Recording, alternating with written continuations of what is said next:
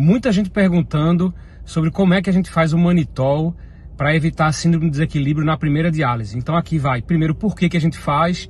Porque na primeira diálise, geralmente o paciente tem níveis muito elevados de ureia, tem uma osmolaridade plasmática muito alta.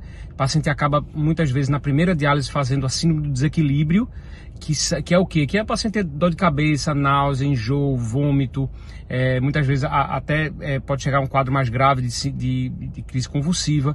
O que, que a gente faz? A gente pode fazer o manitol, que a dose é de 0,5 a 1 grama por quilo de peso na primeira hora, ou eu geralmente faço nas primeiras duas horas, aquela primeira sessão de diálise que a gente faz com eficiência um pouco mais baixa, duas horas com fluxo de sangue e de banho mais baixo. Faço a infusão de 200 ml a 20% nesse período de duas horas. Pode ser feito na primeira hora, mas no período de duas horas, para evitar essa síndrome. É discutível se tem benefício, mas eu acho que vale a pena fazer e a literatura diz que pode ter algum benefício também. Então fica a dica para vocês.